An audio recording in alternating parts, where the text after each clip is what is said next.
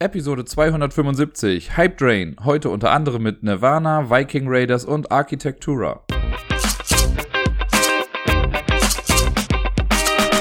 Hallo zusammen, hier ist der Dirk mit der neuesten Episode vom Ablagestapel und an diesem durchaus sonnigen Sonntag möchte ich euch natürlich gerne wieder mit auf eine Reise nehmen zu den Spielen, die ich da letzte Woche spielen durfte. Es ist wieder eine Mischung aus Spielen für Kinder und Spielen für etwas ältere Menschen. Und wir gucken mal, ob vielleicht für euch auch ein bisschen was dabei ist. Den Anfang, wie so oft, macht äh, wieder eine kleine Kinderspielreihe. Und zwar fange ich an mit dem Spiel Äpfelchen. Darüber habe ich schon mal hier im Podcast gesprochen. Das ist ein Spiel, das Miepel und ich ganz gerne mal im Café Halligalli spielen. Ich weiß, das wirkt immer so, als würde ich wahrscheinlich hier ein bisschen Schleichwerbung dafür machen wollen. Und ich möchte mit Sicherheit dieses Café auch bewerben, weil das ist echt super cool, wenn man Kids hat und in Köln wohnt. Äh, aber wir sind halt auch einfach jede Woche da. Was soll ich machen? Und äh, Miepel sucht sich dann immer irgendwelche Spiele aus und die spielen wir dann. Und dieses Mal ist die Wahl als erstes auf Äpfelchen gefallen. Vielleicht erinnert ihr euch noch, ich habe es mal erzählt, das ist äh, von Ravensburger, glaube ich. Das spielt man so ein bisschen in der Schachtel. Also es gibt so einen Spielplan, der wird aber in der Schachtel drin gelassen und dann baut man so, äh, oder man baut ist zu viel gesagt, man stellt Plastikbäume auf in so kleine Schlitze und dann äh, gibt es so kleine ja, Äpfelchen und die hängt man zuerst in den Baum rein und man gewinnt das Spiel, wenn man es schafft, zehn Äpfel in den eigenen Eimer reinzubekommen. Die Eimer, das sind wirklich so kleine gelbe Eimer und die werden auch so in den Boden eingelassen, also sind so ein bisschen vertieft da drin. Und es gibt keinen Würfel oder so, sondern in der Mitte gibt es ein Drehrad. Und dieses Drehrad hat äh, verschiedene Felder. Es gibt die Felder mit 1, 2, 3 oder 4 Äpfeln.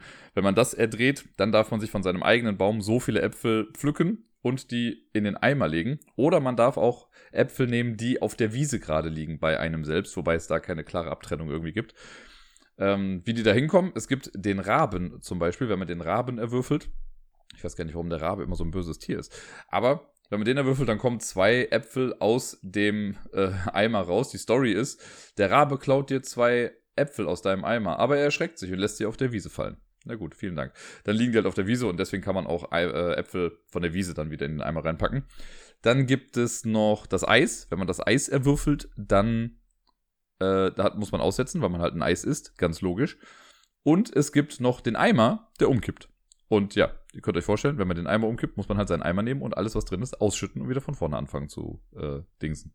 Also total fair das Ganze. Und das Ganze macht man halt, bis jemand es geschafft hat, zehn Äpfel äh, in einem Eimer zu haben. Wir haben direkt so eine, ja, eine Multiplayer-Variante gemacht. Jeder von uns hatte direkt zwei Bäume und das war Beeples Idee, nicht meine, aber es macht das Spiel auf jeden Fall ein bisschen interessanter. Und man, wir mussten dann immer abwechselnd halt die Äpfel irgendwie da reinpacken oder so. War ganz cool. Für Meeple ist es ganz nett. Ähm, ich merke gerade sehr, dass sie auf jeden Fall, was das Zählen angeht, große Sprünge macht. Sie mag das total gerne, Dinge zu zählen oder manchmal soll ich auch einfach Zahlen aufschreiben und sie versucht sie dann nachzusprechen. Und hier muss man ja zumindest bis vier ganz gut zählen können oder halt dann auch nochmal die Äpfel im Eimer nachzählen. Und das hat sie echt super gut gemacht. Also dafür mag ich das Spiel sehr, auch wenn es sonst natürlich sehr, sehr random ist.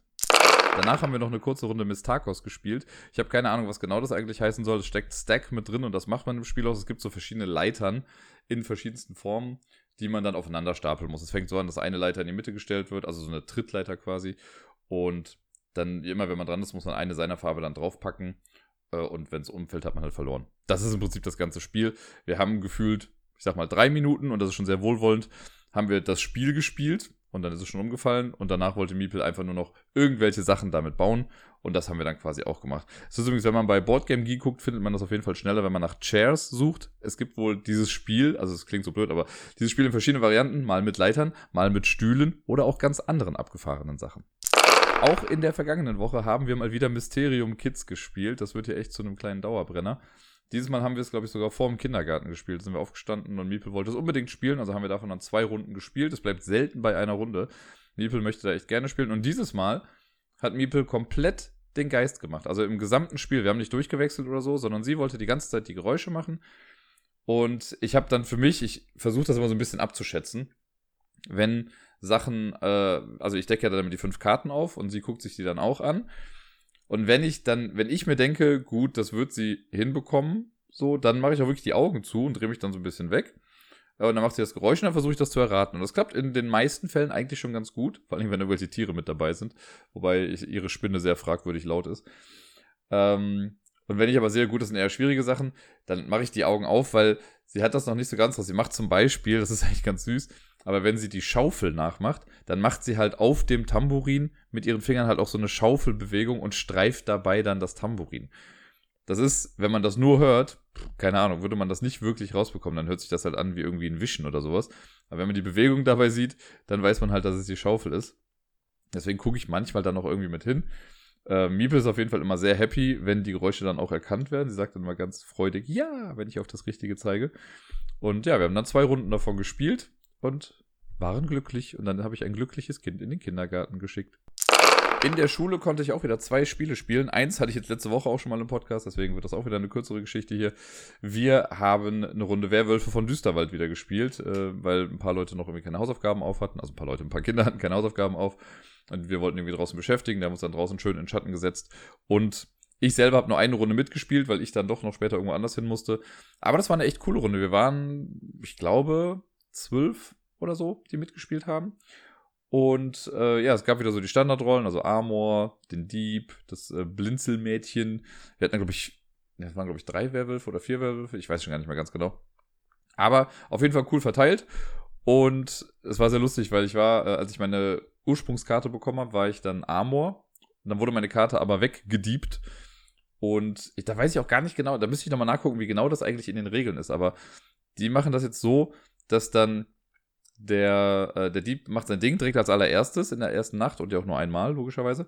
Und dann werden aber nochmal alle wach und gucken sich ihre Karten an. Und ich bin eigentlich der Meinung, dass das nicht gemacht wird. Dass du halt, also wenn du halt am Anfang zum Beispiel Werwolf bist und dein Werwolf wird dann weggetauscht zu irgendwem anders, dann gibt's halt einen Werwolf mehr. Irgendwie so. Aber sicher bin ich mir jetzt gerade auch nicht, deswegen ich muss das nochmal nachgucken. Ich hatte es mir auch in der Tat aufgeschrieben, weil mir das immer so ein bisschen spanisch vorkam so, nichtsdestotrotz, äh, ich war dann nicht mehr Amor, ich war dann einfach nur noch Dorfbewohner. Die sagen immer ein bisschen despektierlich Dorftrottel zu allen, die halt keine Rolle haben. Ich habe versucht, das ein bisschen reinzubringen, dass das Dorfbewohner oder Bewohnerinnen sind und nicht nur irgendwelche Trottel. Äh, dafür war ich dann später Teil des Liebespaars. Das war auch sehr lustig mit äh, einem kleinen Mädel. Und die äh, kannte das Spiel zum Glück auch schon, das heißt, die wusste, worauf es ankam. Und wir haben es dann immerhin geschafft, ich glaube, zwei, drei Runden noch zu überleben. Aber dann wurde sie, weil sie war dann irgendwie Bürgermeisterin, glaube ich, und sie wurde dann gekillt. Und dann hat es mich leider dann auch mit dahin gerafft, also habe ich das Ende dieser Runde nicht mehr erfahren. Aber trotzdem war es sehr cool. Wir haben also eine Schülerin, die jetzt mittlerweile in der achten Klasse ist, die macht gerne da die Moderation und die macht das auch echt gut. Das ist echt schön, der dabei zuzuhören und zuzugucken. Nach einer gefühlten Ewigkeit war ich mal wieder bei einem Donnerstagsspieletreff, den ich lustigerweise früher selbst geleitet habe. Ich habe das dann irgendwann abgegeben, beziehungsweise bin ich als Host zurückgetreten, als dann Miepel kam und so und das zeitlich alles nicht mehr ganz so easy war. Da äh, bin ich dann zwar noch ein paar Mal hingegangen, nachdem jemand anderes das übernommen hatte, aber äh, jetzt war ich, glaube ich, mindestens zwei, wenn nicht sogar drei Jahre lang nicht mehr da. Und das Besondere daran ist, an dem Spieletreff, im Vergleich zu der Mittwochsrunde zum Beispiel, ist, dass der äh, viel internationaler ist. Also die Leute da sprechen eigentlich alle Englisch und sprechen auch Englisch miteinander und es gibt auch welche, die kein Deutsch sprechen und so. Also es ist gerade für Leute, die aus dem Ausland dann nach Deutschland kommen oder nach Köln kommen, dann echt eine coole Anlaufstelle, wenn man halt Leute sucht, mit denen man das Hobby irgendwie teilen kann. Und ich habe dann eine kleine Gruppe gehabt. Wir waren zu dritt insgesamt. Und das erste Spiel, was wir gespielt haben, war Nirvana. Da muss ich vorab natürlich sagen, das ist ein Spiel von Korea Board Games. Das heißt, ihr solltet äh, vorsichtig sein, wenn ihr mir jetzt dazuhört, weil ich ja bei Korea Board Games arbeite. Und bei dem Spiel kann ich aber noch mit Fug und Recht sagen, dass ich damit absolut nichts zu tun hatte, ähm, weil das ist quasi schon fertig gewesen, als ich dahin gekommen bin. Das heißt, ich habe nichts mit den Regeln gemacht, kein Playtesting, kein gar nichts. Es war schon fertig. Und ich mag es ja echt ganz gerne. Das ist ein super cooles Spiel für mal eben so zwischendurch. Wenn ihr euch äh, nicht mehr ganz dran erinnert, eine kleine Auffrischung bei Nirvana ist es so, dass wir quasi ein Roll-and-Ride-Spiel haben, an das dann aber noch ein virtuelles Kartenspiel gepackt wurde. Wir haben erst so ein kleines Raster äh, und es gibt drei Würfel, jede Runde ist einer dran und würfelt, da sind dann Zahlen von 1 bis 6 einfach drauf. Äh, und die drei Zahlen, die gewürfelt wurden, die muss ich jetzt in mein Raster eintragen. Das Raster das ist so eine, ich sag mal, längliche Raute, da gibt es bestimmt einen anderen Fachbegriff für. Und immer drei Felder, die benachbart sind, haben die gleiche Farbe. Also verschiedene Abschnitte quasi in verschiedenen Farben. Und ich muss diese drei Zahlen jetzt in drei zusammenhängende Felder mit der gleichen Farbe eintragen. Und diese Felder sind quasi, die haben auch noch so äh, grau hinterlegte Pfeile quasi von oben nach unten oder von unten nach oben drauf. Und immer wenn eine Spalte äh, von Feldern quasi voll ist, dann rechnet man alle in dieser Spalte zusammen, alle Zahlen, und das ergibt dann einen Kartenwert. Das macht man insgesamt, ich glaube, es sind 18, nee, 14 Karten, glaube ich, die man macht, wenn mich jetzt nicht alles täuscht. Ähm, und die trägt man dann auf so eine, auf eine rechte Spalte quasi ein. Das machen also alle sind gleichzeitig fertig, weil wir alle immer die gleichen Zahlen eintragen. Nur wo wir sie eintragen, ist immer ein bisschen anders. Und dann hat man am Ende 14 Kartenwerte und dann beginnt das Spiel, das im Prinzip so ist wie Arschloch. So kenne ich es halt noch von früher, so ein Ladder Climbing Game. Das heißt, äh, eine Person fängt dann an und spielt virtuell quasi, kann dann sagen, ich spiele drei Einer aus oder sowas, weil sie im äh, Verlauf des Spiels vielleicht drei Einer gemacht hat, was möglich ist. Ähm, die nächste Person dann in der Reihenfolge muss dann da drüber kommen und möchte es quasi überbieten. Man muss dann die gleiche Anzahl an Karten spielen, aber im Wert höher werden. Das heißt, könnte sagen, ich spiele drei Dreier. Dann kommt der nächste, sagt, ich spiele drei Siebener. Dann kommt vielleicht nochmal drei Zehner und dann sagen alle, ich passe. Und dann ist die nächste, die Person, die quasi das letzte Mal erfolgreich war, die fängt dann wieder von vorne an. Kann dann auch mit was Niedrigerem anfangen. Und das Ganze macht man so lange, bis eine Person alle äh, virtuellen Karten losgeworden ist. Die Person gewinnt dann, die anderen können dann noch weiterspielen, äh, um dann die restlichen Positionen noch auszuklamüsern. Und das ist schon das ganze Spiel. Und das ist ganz cool. Das spielt sich halt in 10, 15 Minuten so runter. Wenn man geübt ist, vielleicht sogar noch schneller, wer weiß. Man kann das Ganze noch ein bisschen upgraden. Es gibt so Karten mit drin, die verändern dann bestimmte Phasen so ein bisschen. Ich weiß schon gar nicht mehr, was das war. Ich glaube, eins war, man muss alle Kartenwerte, die man erstellt, dann auch ansagen. Ähm, sonst passiert das alles hinter einem Sichtschirm. Äh, so hat man dann ein bisschen mehr Info. Oder es gab auch sowas wie, ja, alle, die es nicht schaffen, eine 13 zu erstellen, mindestens eine 13, die äh, dürfen gar nicht mehr mitspielen, haben direkt schon verloren. Also Geschichten gibt es da mit drin. Und äh, braucht man aber im Prinzip nicht, weil das Spiel an sich einfach so schon ganz gut ist und echt sich einfach flott runterspielen lässt. Ich bin davon ein großer Freund und äh, ja, bin mal gespannt, ob ich das demnächst vielleicht noch ein paar Mal mehr mit auf den Tisch bekomme. Ich bin ja jemand, der wahrlich keinen großen Pile of Shame hat, wie man ihn so schön nennt. Also Spiele, die noch unausgepackt zu Hause rumstehen. Ich habe äh, noch ein Spiel hier, Clank Legacy quasi, das habe ich immer noch äh, damals auf der Messe gekauft und noch nicht gespielt seitdem. Aber sonst hält es sich eigentlich echt in Grenzen. Und ein Spiel, was ich jetzt ein paar Monate immerhin hier hatte, war Viking Raiders. Das habe ich auf der UK Games Expo als Rezensionsexemplar bekommen, aber es hat sich einfach nicht angeboten, das dann auch irgendwie zu spielen. Und ich habe mir gedacht, komm, äh, ich pack's zumindest schon mal aus. Habe ich dann gemacht und habe mir die Regeln auch schon mal durchgelesen und die waren echt super simpel. Und dann habe ich das halt auch mit zu diesem internationalen Spieletreff äh, genommen. Und wir haben dann, nachdem wir Nirvana gespielt hatten, in dieser Dreierrunde auch eine Runde Viking Raiders gespielt. Und das Ganze hat, ich weiß nicht, 45 bis 60 Minuten gedauert. Das ist ein reines Kartenspiel und das Besondere, oder warum ich das auch unbedingt testen wollte, war, auf der UK Games Expo hat es den äh, Preis bekommen für, ich glaube, das beste Kartenspiel. Deswegen war ich natürlich sehr intrigued und wollte gucken, was kann das denn das Ganze? Thematisch, bla, wir sind äh, Wikinger-Stämme oder Clans und wollen Glory haben. Aber hier äh, ist das alles ein bisschen abstrakter gehalten eigentlich. Die äh, Idee, das umzugewinnen, es gibt äh, Loot-Karten oder generell gibt es Karten, die man sich in die eigene Auslage packt, in drei verschiedenen Formen. Es gibt Navy, Clan und Loot. Das sind so die drei Sachen, in denen wir gut sein wollen. Also wir wollen eine große Flotte haben, wir wollen viele Schätze plündern und wir wollen halt einen großen Clan irgendwie haben. Und äh, die sind color-coded. Navy ist blau, Loot ist gelb und Clan ist grün. Und immer wenn man Karten bekommt, wie man daran kommt, komme ich jetzt gleich zu, dann legt man die halt vor sich aus in der Auslage, auch nach Farben sortiert. Also ich habe da eine grüne Spalte, eine gelbe Spalte und eine blaue Spalte. Und diese Karten geben mir Siegpunkte und man kann sich am Anfang darauf festlegen, wie lang das Spiel gehen soll. Wir haben jetzt einen, äh, die Standardlänge genommen für drei Personen. Da spielt man auf sieben Siegpunkte, aber nicht bis man insgesamt sieben Siegpunkte hat, sondern man muss in jeder dieser drei Kategorien mindestens sieben Siegpunkte haben, um das Spiel dann gewinnen zu können. Das fand ich ganz nett. Man muss also irgendwie ausgeglichen bauen. Es bringt nichts, wenn man komplett auf eine Sache geht, sondern man muss in den anderen Sachen irgendwie auch gut sein. Ähm, das Spiel, am Anfang gibt es ein kleines Setup, man baut sich so einen, also man muss einen kleinen Markt auslegen. Da sind insgesamt, ich glaube, acht Karten drin. Äh, es gibt so ein extra Marktdeck, das wird gemischt ne, und dann wird das ausgelegt. Ähm, und dann gibt es noch das Wikinger-Deck. Das sind quasi die Handkarten, die wir später haben werden. Das wird auch gemischt. Jeder bekommt sechs Karten auf die Hand. Und immer wenn man am Zug ist, macht man quasi folgende Dinge. Man zieht erstmal zwei Karten. Das ist das erste von dem Stapel, so die hat man dann auf der Hand. Und dann darf man eine Sache vom Markt kaufen und man darf eine Aktionskarte spielen. In welcher Reihenfolge man das macht, ist egal. Man kann auch nur eins davon machen. Man kann auch sagen, ich möchte gar nichts machen. Also nur zwei Karten ziehen und fertig. Und das ist dann schon der ganze Zug gewesen. Dann ist die nächste Person dran. Das heißt, es ist eigentlich schon mal per se recht schnell. Das mochte ich schon mal. Das hat mir echt viel Spaß gemacht. Also da muss man nicht. Das ist gerade zum Regelerklären ist ganz geil. Also du hast diese paar Sachen, fertig ist es. Wenn ich äh, Karten aus dem Markt kaufen möchte, ist das relativ simpel. Und zwar ist auf den Karten unten immer angegeben, was man dafür braucht. Und es gibt Ressourcenkarten, die man durch diese Handkarten bekommt. Da gibt es, keine Ahnung, Brot, Menschen, also halt Wikinger, ähm, Gold, Stein, bestimmt noch irgendwas anderes, ich weiß schon gar nicht mehr was, aber es gab noch irgendwie andere Sachen. Und es gibt auch ein paar Joker-Karten. Das finde ich ganz gut, das, weil sonst könnte es ewig dauern. Also Joker-Karten gibt es einmal ähm, so ein Horn quasi und das Horn zählt als eine andere Ressource. Das kann man sich also aussuchen. Und es gibt auch noch einen Haufen voll Gold. Das sind zwei andere Ressourcen, die man damit dann ersetzen kann. Wenn ich jetzt also dran bin, kann ich die Karten einfach auf einen Ablagestapel legen, nehme mir die Karte aus dem Markt, die ich haben möchte und packe die bei mir rein. Manchmal für bestimmte Karten braucht man auch schon Siegpunkte in dieser Kategorie als Voraussetzung. Das muss man dann halt eben auch erfüllen, damit man die Sache dann kaufen kann. Selbst mit diesen Joker-Karten kann es aber ja natürlich sein, dass man einfach nicht die richtigen Sachen bekommt oder zu wenig Ressourcen hat oder so. Und deswegen gibt es die generelle Regel, man kann jede Ressource, die man braucht, einfach ersetzen, indem man zwei Karten aus der Hand abgibt. Das heißt, wenn mir jetzt ein Gold am Ende fehlt, könnte ich auch ein Brot und eine Aktionskarte ausgeben, die einfach weglegen und das zählt dann eben als die Ressource, die mir gefehlt hat. Das finde ich ganz nett. So, dann, man kann immer irgendwie ein bisschen an die Sachen rankommen, die man braucht und ist nicht komplett raus, nur weil man eben jetzt halt kein Gold zieht oder sowas. Das ist die Marktaktion. Ne? Also pro Zug eine Karte kaufen. Und diese Karten auf dem Markt, das sind eben unter anderem diese Karten, die wir dann in unsere Auslage packen. Also die Clan, Loot und Navy-Karten. Da gibt es, äh, ich glaube, von den Siegpunkten her, wenn mich jetzt nicht alles täuscht, ich meine, ich hab, wir haben jetzt nur Karten gesehen mit dem Wert 1, 2 oder 3. So, natürlich sind die Einer-Sachen, die kriegst du für zwei Ressourcen, die Zweier-Sachen brauchst du schon drei Ressourcen, für das andere brauchst du vier Ressourcen. Äh, die sammelt man dann fröhlich vor sich hin und das war's dann.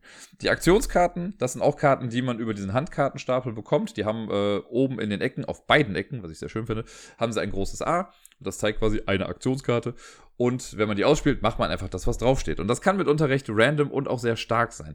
Es gibt äh, zum Beispiel so Sachen, ich fange mal so an. Eine Sache, deswegen heißt das Spiel Viking Raiders. Es gibt die Raid-Karten. Da gibt es verschiedenste Arten von, ich glaube vier, fünf oder so, oder keine Ahnung, vielleicht vertue ich mich auch, aber von dreien weiß ich auf jeden Fall und ich meine, ich habe noch eine vierte im Kopf. Ähm, die spiele ich dann aus und dann kann ich jemand, ein, äh, eine andere Person am Tisch bestimmen, die ich angreifen darf.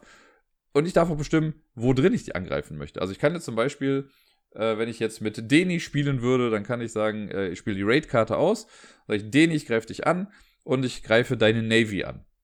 Und wie ein Angriff dann aussieht, das ist eigentlich super simpel. Deni würde dann seine ganzen Navy-Karten nehmen, die er hat. Sagen wir mal, er hat drei Navy-Karten. Die nimmt er auf die Hand. Zusätzlich dazu nimmt er von dem Stapel der Raid Protection Cards so viele Raid Protection Cards, wie er Navy-Karten jetzt hat, also drei. Das heißt, man nimmt immer so viele Protection Cards, wie man Karten jetzt gerade genommen hat oder die angegriffen werden. Die nimmt man zusammen, man mischt die dann hält er die auf und ich ziehe eine Karte. Wenn das eine Raid Protection war, habe ich Pech gehabt. Wenn ich eine Navy-Karte ziehe, habe ich Glück gehabt. Dann habe ich die bekommen. Das heißt, man hat immer quasi eine 50-50 Chance, ob man jetzt was bekommt oder nicht. Es gibt Karten im Spiel, die ändern das ein bisschen. Ne, es kann dann mal sein, dass du was ausspielst und sagst, okay, du darfst auf einmal noch vier mehr Protection Cards nehmen, wenn du angegriffen wirst, oder dein Gegenüber darf nur oder hat dann zwei weniger, wenn du diese Person angreifst. Das ist so die Kernmechanik dieses Ratings quasi. Ne? Also einfach ein kleines Glücksspiel und dadurch kommt man dann auch noch an mehr Karten. Ich kann ja sonst immer nur eine Karte kaufen. Wenn ich jetzt aber nochmal raide, könnte ich dir auch nochmal eine wegnehmen und hätte dann zwei Karten in meinem Zug bekommen, was mitunter ja auch ganz cool sein kann. Gerade wenn ich dir eine Dreierkarte klaue oder so. Das ist so eine Standardsache, wie man halt gegeneinander gehen kann. Das ist bei uns jetzt gar nicht so ewig oft vorgekommen, aber ist auf jeden Fall fester Bestandteil des Spiels. Ansonsten sind diese Aktionskarten sehr swingy. Also es gibt so Sachen wie, kauf dir irgendeine Karte aus dem Markt. Also nimm dir eine Karte aus dem Markt. Nicht mal kaufen, sondern nimm dir einfach irgendeine Karte aus dem Markt. Ganz egal, was draufsteht. Oder es gibt dann Karten mit äh, Tausche oder nimm zwei Karten von der Person und gib ihr eine zurück. Oder ich weiß schon gar nicht mehr, was da noch alles war. Darfst drei äh, Karten ziehen, du hast eine extra Aktion diese Runde, du darfst zwei Karten vom Markt kaufen. Also schon Sachen, die so ein bisschen random sind. Da muss man sich ein bisschen dran gewöhnen. Vorher wussten wir nicht ganz genau, was da auf uns zukommt. Also ich hatte jetzt auch diese Karten ja nicht alle gelesen. Ähm, es war dann relativ schnell klar, dass das halt so ein, ja, random Ding quasi sein wird, wo man einfach so ein bisschen partymäßig dann Karten spielt und sich gegenseitig Sachen klaut. Man sollte das nicht mit einer zu großen äh, Ernsthaftigkeit spielen. Besonders auffallend war das dann, äh, als wir im Markt dann eine Karte aufgedeckt haben. Es gibt nämlich zwei ganz besondere Karten, die dürfen auch im Setup nicht vorkommen im Markt, so die müssen erst später dann äh, auftauchen irgendwann. Und zwar ist das einmal Stormy Seas und Ragnarok gibt's auch noch. Und wir haben jetzt Stormy Seas gezogen und die wurde dann aufgedeckt und dann steht da, okay, wenn diese Karte aufgedeckt wird, macht sofort folgendes. Und dann müssten, wie war das nochmal? Alle Handkarten wurden, glaube ich, ähm, gesammelt und gemischt. Und nee, äh, genau, man musste seine gesamte Kartenhand einfach nach rechts weitergeben. Falls man irgendwie Abilities hat, das sind so extra Karten, die ausliegen, die mussten nach links weitergegeben werden. Äh, und dann wurde noch irgendwas neu gemacht. Also es war auf jeden Fall auf einmal total random. Hast du einmal nicht mehr das auf der Hand gehabt, was du vorher hattest oder gesammelt hast oder so. Und man musste sich ein bisschen neu arrangieren. Es gab auch irgendwie eine Karte, wo die Handkarten äh, aller gemischt werden. und dann die Person, die die Karte ausgespielt hat, zieht dann erst zwei Karten und der Rest wird dann im Uhrzeigersinn verteilt. Also, das muss man, glaube ich, vorher wissen, damit man weiß, auf was für ein Spiel man sich hier einlässt. So, ne? Man sollte sich nicht zu sehr an seine Karten binden, weil es kann gut sein, dass die in fünf Minuten auch schon wieder weg sind. Und nicht, weil man sie selbst ausgegeben hat, sondern weil irgendeine Karte gespielt wurde, mit der sie halt eben verschwunden sind dann. Ja, und das ganze Spiel macht man dann quasi halt so lange, bis es jemand geschafft hat, in allen drei Kategorien sieben Punkte zu holen. Oder wenn man ein kürzeres Spiel haben möchte, jetzt zu dritt würde es auch sechs Punkte gehen. Oder man kann es auf acht Punkte spielen. Äh, da gibt es auch so äh, Zielpunktkarten quasi, die kann man dann rauslegen, um alle daran zu erinnern, wie viele Karten man braucht. Es gibt auch noch so eine Art Mini-Erweiterung, das sind die Chief Cards. Äh, davon kann jeder zu Beginn eine bekommen und das gibt einem dann nochmal so eine Mini-Ability. Äh, wir haben uns die mal kurz angeguckt am Ende, da ist dann sowas bei wie äh, für jede Loot-Karte, die, du aus dem die du aus dem Markt kaufst, zahlst du eine Ressource weniger. Und dann hat jemand anderes das gleiche, aber vielleicht für die Clan-Karten oder für die Navy-Karten. Oder da gab es noch irgendwas anderes, ich weiß nicht mehr genau. Ich glaube, du hast immer eine, ähm, ich glaube, wenn du Navy lootest oder raidest, dann hast du eine Protection mehr, wenn du, oder die Person hat eine weniger, wenn du sie angreifst und du hast eine mehr, äh, wenn du angegriffen wirst. Und das gleiche auch nochmal für jede Kategorie. Es gibt, glaube ich, sechs von diesen Chiefs. Das haben wir jetzt da nicht mehr drin gehabt. Kann man damit reinnehmen. Das bringt noch ein bisschen Asymmetrie mit rein. Ähm, ja, als das Spiel dann vorbei war, also ich war einerseits, während des Spiels dachte ich noch so, oh je, das ist schon irgendwie sehr lucky und ich konnte nicht so ganz nachvollziehen. Ich kann immer noch nicht nachvollziehen, dass es bestes Kartenspiel gewonnen hat. Ähm, aber es hat doch irgendwie Spaß gemacht. Also, wir haben dann auch am Tisch noch gesagt, ähm, oder wurde dann gesagt, dass das so in einem Spiel, ich sag mal, vergleichsweise wie bei Munchkin, was ja auch so ein Chaos-Spiel eher ist, wo man viel tauscht und sich nicht zu sehr an irgendwas binden sollte. Bei Munchkin, das kann halt wirklich Stunden gehen, irgendwie gefühlt, ne, wenn das, also es hat, manchmal kommt das ja so ins Stocken. Und hier bei Viking Raiders hat man immerhin das Gefühl, okay, es geht aber trotzdem weiter. Also selbst wenn mir Sachen geklaut werden und selbst wenn irgendwas passiert, trotzdem geht das Spiel insgesamt weiter nach vorne. Und das hat mir dann doch ganz gut gefallen. Und jetzt auch so im Nachgang, wenn ich nochmal drüber nachdenke, ich glaube, das ist einfach so ein ganz cooles Spiel für mal eben spielen und vor allen Dingen nicht viele Regeln lernen. Ne? Einfach, es steht alles auf den Karten drauf. Das ist super selbsterklärend eigentlich, wenn man einmal die Raids verstanden hat und die Ressourcensachen und sowas so, dann go for it. Das ist echt super simpel. Das wird mit Sicherheit nicht mein Lieblingsspiel sein und die Illustrationen sind jetzt auch alle eher so, ja, also ich finde, die Aktionskarten sind sogar noch ganz cool. Äh, da sind also verschiedene Gottheiten bei den Aktionskarten drauf. Äh, diese Loot-Karten oder, wie heißen die jetzt nochmal? Also halt die Karten, die man halt vor sich sammelt, die finde ich halt jetzt nicht so super spannend gestaltet. Ach, eine spannende Karte habe ich übrigens noch nicht erwähnt. Es gibt noch die wunderbare Berserker-Karte. Äh, die hat mich sehr erinnert an die Ursprungsversion von Kill the Unicorns oder Kill All Unicorns. Das haben wir damals in einem Prototypenstatus auf der Spielemesse gespielt und wir fanden das mega lustig, weil da gab es nämlich Nope-Karten. Äh, und immer wenn jemand eine Aktionskarte ausgespielt hat, dann konnte jemand da eine Nope-Karte draufhauen, um die zu canceln. Man konnte aber auch eine Nope-Karte nopen, wenn man dann halt nochmal eine Nope-Karte draufgespielt hat. Und quasi das gleiche gibt es jetzt hier auch. Das heißt halt hier nur Berserker. Aber wenn jetzt jemand eine Aktionskarte spielt, dann kann irgendjemand an der Runde, nicht unbedingt die nächste Person oder die Person, die davon betroffen ist, kann dann auch einen Berserker draufspielen und kann die Karte dann nopen. Aber man kann halt auch einen Berserker berserkern. Und äh, das ist, ich mag sowas sehr gerne also in solcher, äh, in einer solchen Art von Spiel, finde ich, ist das dann auch nochmal passend. Und äh, ja, mal gucken, ob es demnächst nochmal irgendwie auf den Tisch kommt. Jetzt, wo ich weiß, was mich erwartet, kann ich es ja auch ein bisschen besser dann nochmal verkaufen oder den Leuten mehr sagen, was sie erwartet, wenn sie das spielt. Aber das wird auf jeden Fall nicht das letzte Mal sein, dass ich das Spiel gespielt habe.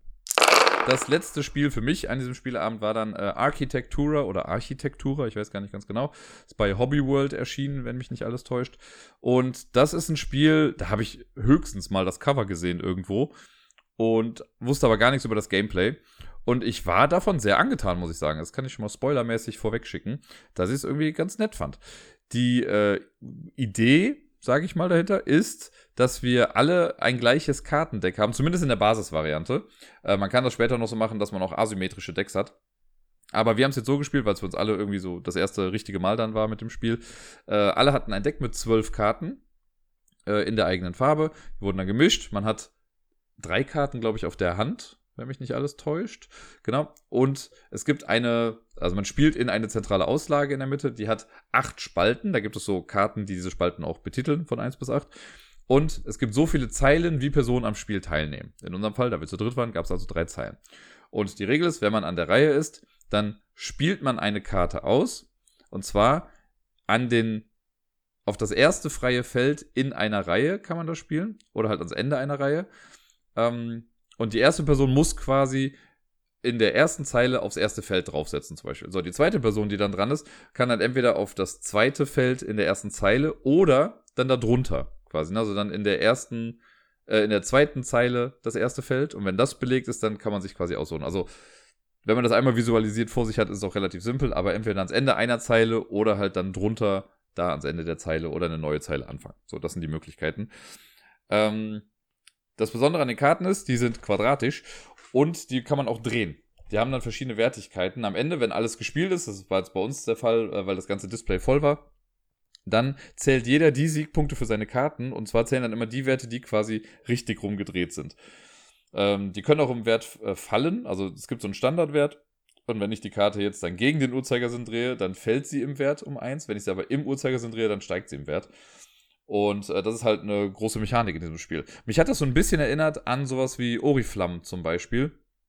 Ähm, oder Beastie Bar auch so ein bisschen, wurde auch als Vergleich genannt. Weil sich halt in der Auslage immer so ein bisschen was tut. Man muss immer gucken, was spielt man jetzt und wie schützt man sich und also Geschichten. Wenn ich jetzt eine Karte spiele, dann wird als erstes, wird, äh, also angenommen, es ist so ein bisschen vorangeschritten, ich spiele eine Karte aus und dann vergleiche ich den Wert dieser Karte, die ich jetzt gespielt habe, mit der Karte, die unmittelbar davor liegt. Und dann guckt man sich die Werte an. Sollte die Karte, die ich jetzt gespielt habe, einen Wert haben, der doppelt oder mehr als doppelt so groß ist als der Wert der Karte davor, wird die alte Karte zerstört. Das heißt, sie wird einfach rumgedreht auf die Rückseite. Und das war in den Regeln, ist das ein bisschen seltsam formuliert, weil da steht irgendwie, wenn die Karte mehr als zweimal so niedrig ist oder irgendwie so. Wir haben das dann halt so verstanden, als okay, wenn sie halb, wenn der Wert die Hälfte ist oder weniger, so, dann äh, wird sie halt zerstört. Und ansonsten guckt man, wenn man, angenommen, ich spiele eine 7 und die Karte davor ist eine 6, dann verliert die Karte davor an Wert, weil meine ist stärker, das heißt, sie wird dann gegen den Uhrzeigersinn gedreht. Äh, und wenn meine Karte aber schwächer ist, dann gewinnt die Karte davor an Wert. So, das muss man immer beachten. Das ist das Erste, was man macht. Und dann hat jedes Gebäude, wenn man spielt, quasi sofort eine Fähigkeit. Und das kann sowas sein wie, tausche zwei Karten dieser Zeile, drehe zwei Karten um, nimm eine Karte wieder zurück auf die Hand. Also ein bisschen manipulative Sachen, was die Karten angeht. Und dann zieht man eine Karte und die nächste Person ist an der Reihe. Und das Ganze macht man so lange, bis entweder das ganze Raster voll ist oder manchmal kann es auch sein, dass man selber keine Karten mehr spielen kann, aber die anderen können auch spielen. Denn es gibt die Einschränkung, äh, man darf innerhalb einer Zeile nicht drei Karten am Stück spielen. Das heißt, wenn ich jetzt schon zwei grüne Karten da liegen habe, und let's face it, wenn ich das spiele, werde ich grün spielen, wenn da zwei grüne schon nebeneinander liegen, dann dürfte ich nicht die dritte Karte spielen. Zumindest nicht durch, das, äh, Ausspielen. Es äh, gibt so Karteneffekte, dadurch könnte das dann ähm, entstehen. Also dieses Initialspielen, das dürfte ich nicht machen. Das, also das dürfte nicht die dritte Karte in der Reihe sein, aber durch Effekte ist das möglich. Und deswegen kann es auch manchmal sein, dass man vielleicht gar nicht spielen kann. Warum auch immer. Aber möglich wäre es. Äh, uns ist die Regel auch ein, zwei Mal irgendwie durchgegangen, weil man dann irgendwie, irgendwann wird es halt sehr voll und da muss man sehr viel irgendwie beachten. Aber ja, das spielt man dann. Wir haben dann, wie gesagt, gespielt, bis alles voll war. Dann konnte keiner mehr irgendwas setzen. Und dann werden einfach die Siegpunkte gezählt. Und wer dann die meisten hat, gewinnt. Bei uns gab es dann sogar, wenn mich nicht alles täuscht, einen Unentschieden. Ich habe nämlich zuerst, dachte ich, ich wäre auf dem zweiten Platz. Ich hatte, glaube ich, dann irgendwie 63 Punkte und äh, der andere hatte 67. Und dann hat er mich aber noch freundlicherweise darauf hingewiesen, dass ich ja noch für ein äh, Sondergebäude auch noch Punkte bekomme. Und da habe ich dann nochmal vier Punkte bekommen und dann hatten wir beide 67. Und dann gewinnt die Person, die insgesamt die meisten Gebäude gerade ausliegen hat. Und das hatte, konnte ich dann zum Glück noch für mich entscheiden. Ähm, und es war, also ich fand es wirklich nett. Also ich mag diese Idee. Es ist wirklich sehr simpel, weil die Regel ist halt, ne, spiel eine Karte, Vergleich, macht den Effekt und dann ist die nächste Person dran. Und man manipuliert halt so ein bisschen diese Auslage und irgendwann hat man auch so den Dreh raus mit, okay, wenn ich jetzt hier Karten tauschen kann, dann lege ich die doch dahin, weil da ist diese Karte safe äh, und ich kann hier was drüber spielen und so. Also es ist ganz nett. Das Regelwerk ist echt nicht gut. Also wir hatten das deutsche Regelwerk da. Ich habe selber noch mal im Englischen irgendwie nachgeguckt und manche Sachen werden auch einfach nicht wirklich erklärt. Also später so ein paar Sonderkarten mal, aber diese Basiskarten werden stellenweise nicht richtig erklärt. Es ist dann nämlich so gedacht, wenn du es ein paar Mal irgendwie gespielt hast in der Standardvariante, dann bekommt jede Farbe quasi nochmal ein paar Zusatzkarten und dann kann man halt selber sich aussuchen, welche Karten, also macht ein bisschen Deckbuilding im Prinzip. Man sucht sich selbst seine zwölf Karten aus, mit denen man dann spielen möchte. Aber diese Zusatzkarten sind halt nicht für alle gleich. Die Basiskarten sind bei allen immer die gleichen, aber dadurch kann man so ein bisschen Asymmetrie reinbringen. Das heißt, die grünen Karten sind auf jeden Fall anders als die roten Karten und so weiter und so fort. Und das würde ich auch nochmal gerne ausprobieren. Also ich habe auf jeden Fall Bock, das Spiel nochmal zu spielen. Hab schon überlegt, ob ich es mir nicht vielleicht selber mal zulegen sollte. Aber vielleicht spiele ich es vorher erst noch ein paar Mal, wenn ich dazu komme, äh, um mir dann noch mehr ein Urteil darüber zu bilden. Aber ich war auf jeden Fall sehr positiv angetan von Architectura oder Architektura. Am Wochenende war ich ein bisschen mit Miepel im Zug unterwegs und während einer Zugfahrt haben wir mein erstes Abenteuer Finde deinen Drachen gespielt. Ich habe über diese Bücher ja schon mal gesprochen. Ich glaube vor zwei Wochen, als ich über so ziemlich alles gesprochen habe. ja, ich glaube schon. Das war die erste Episode nach der Sommerpause, genau. Äh, und ich habe das ja in den Ferien quasi von der Martina von Fuchs und Bär ausgeliehen bekommen. Und ich dachte mir, ah komm, wir haben eine längere Zugfahrt, nehme ich das mal mit, falls wir dann ein bisschen Zeit dafür haben oder Miepel Bock drauf hat, dann können wir das ja spielen. Und so geschah es dann auch. Und wir haben es in der Tat direkt dreimal am Stück gespielt. Einmal mit äh, jedem Held beziehungsweise jeder Heldin.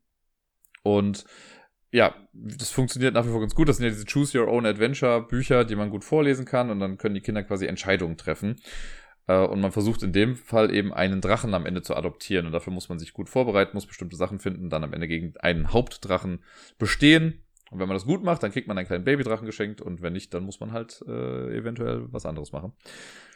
Und ja, wir haben es im dritten Anlauf haben wir es dann auch geschafft. Das war ja das Buch, was wir, als wir es das erste Mal gespielt haben, direkt im ersten Anlauf richtig gemacht haben und äh, geschafft haben. Und danach haben wir es nicht mehr so geschafft. Also immer das zweitbeste Ergebnis, das mittlere quasi. Und jetzt während der Zugfahrt haben wir es dann dreimal gemacht und Miepel war sehr ähm, ja, angetan und wollte es unbedingt schaffen und hat aber, also sie hat dann immer Erkenntnisse gehabt. Also wirklich auch dann gesagt, ah, guck mal hier, dies und jenes. Äh, und dann wollte sie aber danach mit einem anderen Charakter weiterspielen, also nochmal von vorne anfangen. Und da ist mir okay, das ganze Wissen, das wir jetzt eben erlangt haben mit dieser einen Figur, geht ja jetzt nicht mehr für diese Figur, aber das hatte sie noch nicht so raus. Aber ja, im dritten Anlauf haben wir es dann geschafft mit Timon dem Zauberer. Das war unser siegreicher Charakter. Mit dem haben wir es lustigerweise auch beim allerersten Mal schon geschafft. Ähm, mal gucken, ob wir uns irgendwann nochmal an die anderen ranwagen und das auch versuchen, mit denen zu bestehen. Aber es war auf jeden Fall ein Erfolgserlebnis. Danach mussten wir auch dann schon aussteigen. Also war das für diese Zugfahrt auf jeden Fall ein perfektes Erlebnis. Und damit komme ich auch zum letzten Spiel der letzten Woche. Und das war heute Morgen noch. Da habe ich mit Miepel äh, zwei Runden Memory gespielt. Und darüber habe ich ja neulich auch schon mal was gesagt. Es ist ein bisschen besser geworden. Ich habe äh, heute nochmal eindringlichst gesagt, dass sie doch auch ein bisschen aufpassen müsste, wenn sie gewinnen möchte, wenn ich am Zug bin, weil sie es ganz oft gemacht hat. Sie hat dann irgendwas, zwei Dinge aufgedeckt, hat sich die angeguckt und die auch gemerkt. Und dann, als ich dran war, hat sie sich aber irgendwie rumgedreht, hat sich irgendwas anderes angeguckt. Und ich dachte so, Miepel, wenn du nicht zuguckst, dann weißt du ja gar nicht, wo die ganzen Karten sind. Und dann war sie so ein bisschen genervt, quasi mit Augen verdrehen, aber dann hat sie danach auch hingeguckt und konnte dann noch gut aufholen. Äh, es ist dann unentschieden ausgegangen. Immerhin. Also noch habe ich da die Überhand, aber ich glaube, so langsam, wenn sie dann wirklich äh, anfängt, sich Sachen gut zu merken und aufzupassen, dann wird es wahrscheinlich irgendwann ein bisschen schwieriger für mich.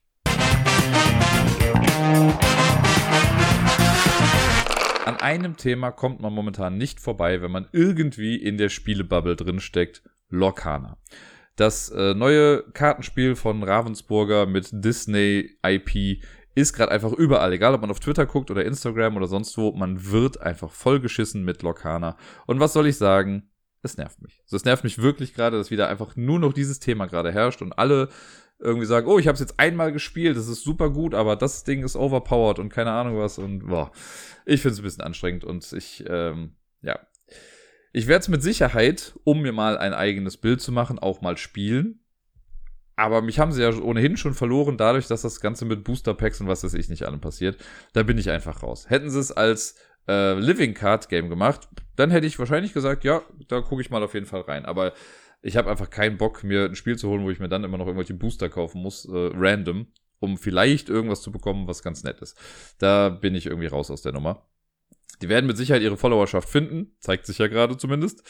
Äh, einfach alleine auch wegen der IP, ne, die ganzen Disney-Charaktere. Natürlich zieht das viele Leute irgendwie an. Ich habe keine Ahnung, ob das Spiel dahinter irgendwie was kann. So von dem, was ich lese, fühlt es sich halt an wie so ein, ja, einfach so ein Magic-Klon irgendwie. Aber ich kann es nicht beurteilen. So, ne, das ist nur gerade Hörensagen oder auch so Sachen, die ich halt gesehen habe. Ähm, aber ich habe mich jetzt noch nicht eingehend damit befasst. Werde ich irgendwann mal machen, um meiner Betitelung als hier Mensch mit Podcast äh, gerecht zu werden. Aber gerade bin ich so ein bisschen abgeneigt davon. Was ja nicht das erste Mal ist. Das kam bei mir immer wieder schon mal vor, dass ich von bestimmten Hypes, die die Szene so mitmacht, einfach total kalt gelassen wurde. Und äh, die habe ich mal zusammengetragen. Ich habe mal gesagt, was sind denn so die zehn Spiele, bei denen ich einen Hype Drain hatte? Normalerweise sitzt man ja im Hype Train. Ich finde, Hype Drain ist da ein ganz gutes Gegenstück zu.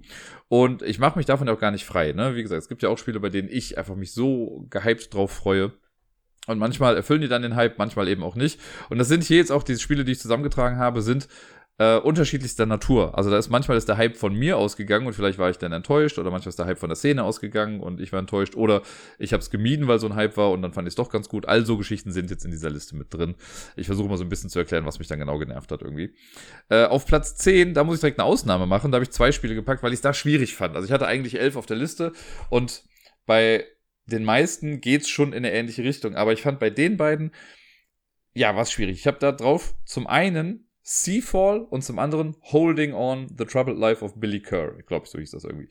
Bei Seafall ist das Ding, das ist das Spiel von ähm, Rob Davio, was glaube ich, der, nachdem er mit Pandemic Legacy und Risk Legacy und so so einen großen Erfolg hat, hat er sein eigenes Legacy-Spiel gemacht, was quasi ein Original Game war. Also nicht irgendwie ein Spiel wie jetzt bei Risiko oder Pandemie, was schon bestand, sondern was komplett aus der Asche erhoben wurde, quasi nicht aus der Asche, sondern einfach neu geboren wurde und halt ein Legacy-Spiel sein sollte. Und wir haben es also es wurde announced und ich war mega hyped. Ich dachte so, geil, ich muss es haben. Vorbestellt mit Metallmünzen und was weiß ich nicht allem. Und dann kam es an und wir waren zu viert, haben wir es, glaube ich, gespielt, wenn mich nicht alles täuscht. Es waren Ignacio, Jan, Gerda und ich. Wir haben es gespielt, genau zu viert. Ähm, wir haben es dann immer regelmäßig getroffen und die Kampagne gespielt. Und ich muss sagen, ich fand das Spiel auch gut. Also es war nicht so, dass ich mir irgendwie dachte, boah, ist total lame und sonst was, aber wir haben irgendwann auch gemerkt, okay, es gibt so ein kleines Runaway-Leader-Problem. Das heißt, ich glaube, Jan war es dann, Jan hat immer wieder gewonnen. Mal hat dann mal jemand anderes gewonnen zwischendurch, aber es war relativ klar, dass er das ganze Ding nach Hause fahren wird. Ähm, aber da habe ich halt so gemerkt, okay, ich war selber so gehypt, irgendwann konnte das das gar nicht mehr mittragen. Es gab zwischendurch immer wieder Momente in dieser Legacy-Kampagne, die dann aufgeploppt sind, die das nochmal ganz cool gemacht haben aber halt nicht ganz so cool. So, und da habe ich für mich auch schon mal gemerkt, so, ah, hm, okay, vielleicht wäre es cooler gewesen, erstmal ein bisschen mehr drüber nachzulesen, bevor man einfach instant alles irgendwie reinschmeißt, was man, äh, was man hat, um dieses Spiel zu bekommen. Aber gut, das war so eine Sache zum Beispiel bei Seafall. Ich finde auch nach wie vor, also ich glaube, ich würde sogar nochmal Seafall spielen. Man muss, glaube ich, noch ein bisschen wissen, worauf man sich einlässt irgendwie, weil das wurde damals als riesengroßes Ding irgendwie angekündigt. Ähm, es gab doch so eine Art Design Diary, das habe ich mir auch mit durchgelesen. Äh, ich glaube, so ein paar Sachen, die sie rausgelassen haben, hätten sie vielleicht noch mit drin lassen sollen. Das wäre vielleicht ein bisschen cooler gewesen. Aber ansonsten hat das viele Sachen, die ich eigentlich sehr gerne mag. So ein bisschen auch Choose Your Own Adventure. Ne, kannst irgendwie Sachen entdecken, musst dann in einem Buch Geschichtspassagen irgendwie nachlesen und später kommen noch echt nette, coole Gimmicks irgendwie mit rein. Äh, das andere Spiel auf der anderen Seite ist äh, hier Holding On, The Troubled Life of Billy Kurt. Da erinnern sich wahrscheinlich gar nicht mehr so viele dran. Aber das war vor, lass es mal vier Jahren gewesen sein, drei oder vier Jahre, war das so ein Ding, da gab es im Vorfeld so einen großen Hype drum weil das sollte so ein serious Game sein. Das heißt, es ging darum, dass wir quasi im Krankenhaus sind. Ganz kriege ich es nicht mehr zusammen, aber da ist irgendwie jemand, der hat äh, kein, also sein Gedächtnis funktioniert nicht mehr so ganz und wir versuchen dieser Person jetzt irgendwie auf die Sprünge zu helfen. Und ich weiß gar nicht, ob der im Sterben liegt oder nicht, aber auf jeden Fall alles an sich eine sehr ernste Thematik. Und dann wurde es gesagt, oh krass, ja, das war auf allen Top-Listen irgendwie zu finden, das wollen wir auf jeden Fall haben. Und dann war das Spiel halt nicht so gut. So, ich hatte es auch hier, so klar, ich bin halt auch irgendwie, also nicht drauf reingefallen, ist das falsche Wort, aber ich war sehr interessiert und ich wollte es dann gerne spielen. Und ich würde nochmal fast behaupten, dass ich einer von den Leuten bin, die das Spiel gar nicht so schlecht fanden, wie viele das dann gemacht haben. Aber ja, da war dann halt oft so die Stimme so, ja, das Spiel ist einfach nur doof und bla und ich fand halt immer so, ich, diese ganze, in Anführungszeichen, emotionale Komponente, die hat bei mir halt so mit in das Spielerlebnis noch so ein bisschen mit reingespielt. Ich habe es auch im Leben nicht durchgespielt. Das sind, glaube ich, fünf Szenarien, wir haben sie nicht durchgespielt. Aber ich weiß noch, dass ich es jetzt auch nicht super scheiße fand. Es war ein schwieriges kooperatives Spiel, also man musste schon irgendwie äh, gut planen, was man da so irgendwie macht.